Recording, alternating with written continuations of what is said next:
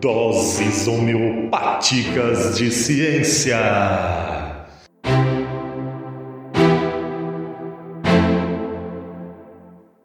Salve, salve galera! É um prazer enorme estar aqui novamente. Eu sou o Fernando, biólogo, professor, formador de professores, doutor em educação e ciências e que, junto com os meus colegas, está aqui no Ensinecast na tentativa de uma divulgação científica de qualidade. E hoje eu venho aqui para tratar de um tema do nosso 17º DHC, que é o envelhecimento, a morte celular e o metabolismo.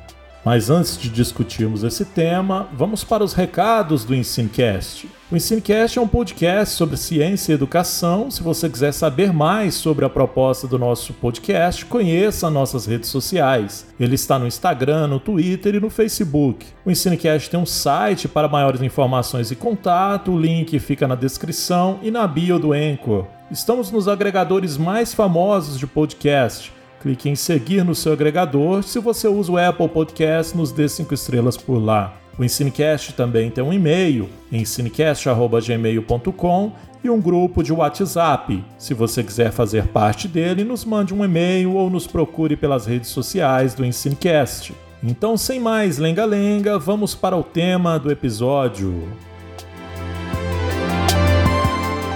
Você já ouviu dizer aquela máxima sobre os seres vivos de que eles nascem, crescem, reproduzem, alguns envelhecem e morrem? Então, hoje eu venho aqui para refletir um pouco sobre a nossa etapa de envelhecimento enquanto ser vivo. Claro, é bom destacar que nem todos envelhecem. Na natureza, há espécies em que os machos morrem logo após o acasalamento, ou seja, a transmissão dos seus genes para gerações futuras encerra o seu ciclo de vida. Mas por que os seres vivos envelhecem?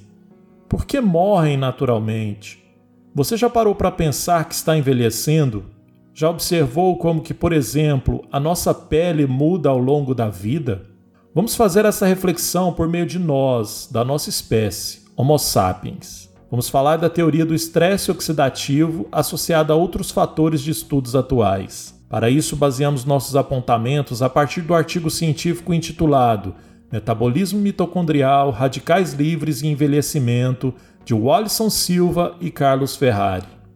Um ser humano adulto é constituído por trilhões de células, que são as suas unidades básicas, a unidade básica de qualquer ser vivo. Mas tudo se inicia a partir de uma única célula, o zigoto. Cada grupo de células que possuímos apresenta uma idade prevista.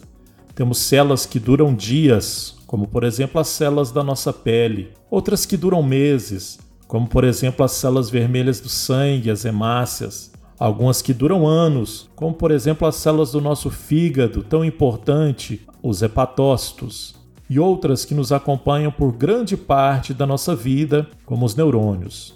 No caso das mulheres, é importante destacar os óvulos, são células que acompanham as mulheres desde antes do nascimento, diferente dos homens, que produzem os espermatozoides diariamente na vida reprodutiva.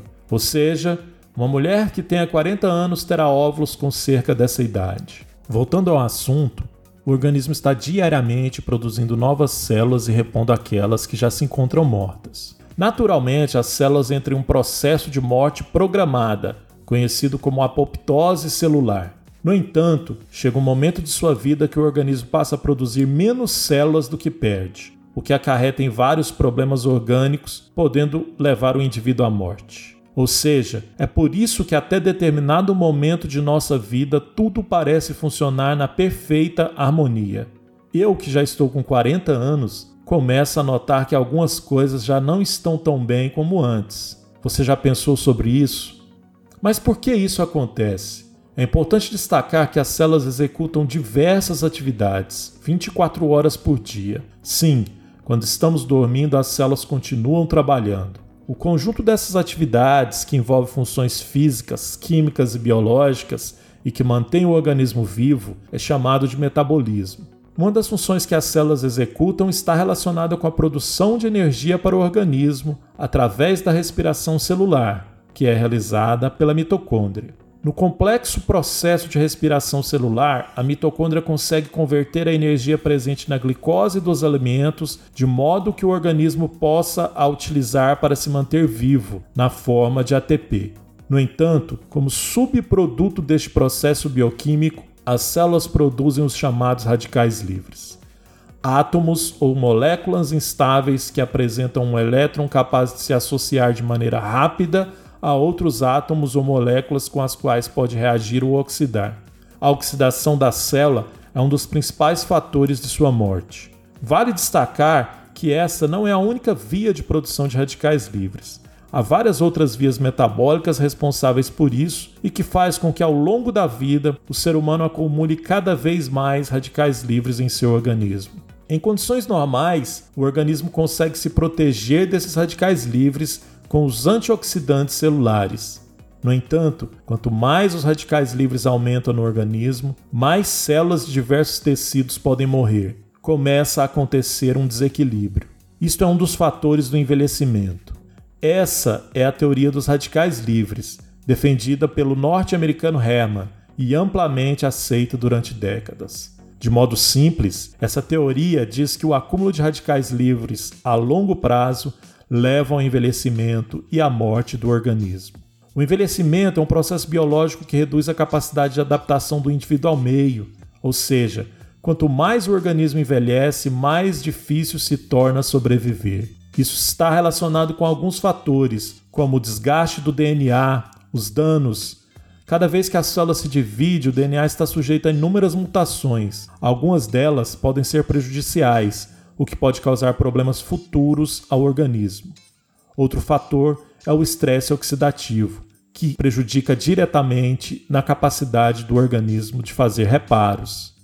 Apesar do estresse oxidativo contribuir para o envelhecimento celular por meio de diversos e complexos mecanismos celulares moleculares, algumas questões diretamente ligadas ao metabolismo podem alterar isto, tais como dietas menos calóricas, ricas em antioxidantes e pobres em pró-oxidantes. O controle da obesidade e a prática regular de atividades físicas reduzem o estresse oxidativo, ou seja, os efeitos dos radicais livres no organismo.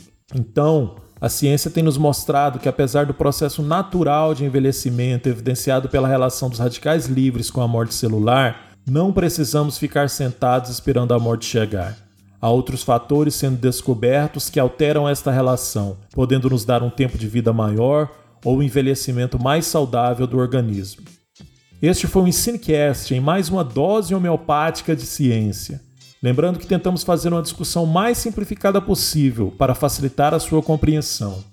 Aqui foi o Fernando, salve, salve e até mais!